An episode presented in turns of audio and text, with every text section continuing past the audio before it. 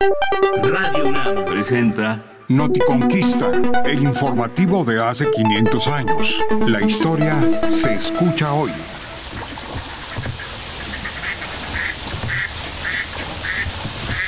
Los patos de la laguna, por Bernal Díaz del Castillo y Rodrigo de Cuenca. Mira, Rodrigo, que ahora sabremos la forma que tienen estos indios de cazar las aves sin ballestas como las nuestras.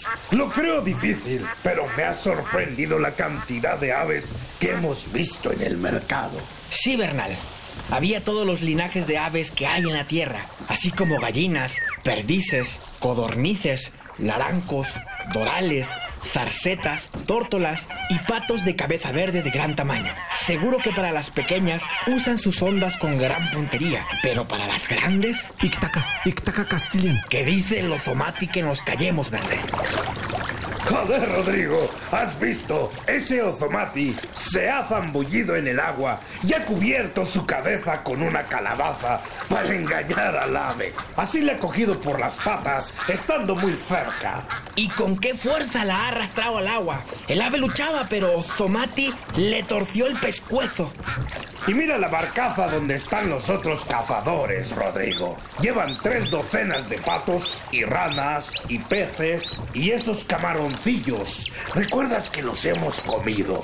Yo no sabía de dónde los sacaban, pero ya veo que esta laguna es como una gran despensa para estos indios.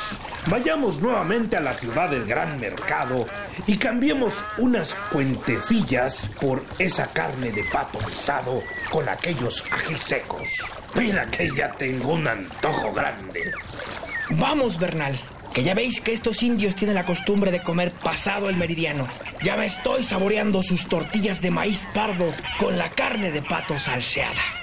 Visita la página noticonquista.unam.mx y sigue Noticonquista en las redes sociales. Radio UNAM, experiencia sonora.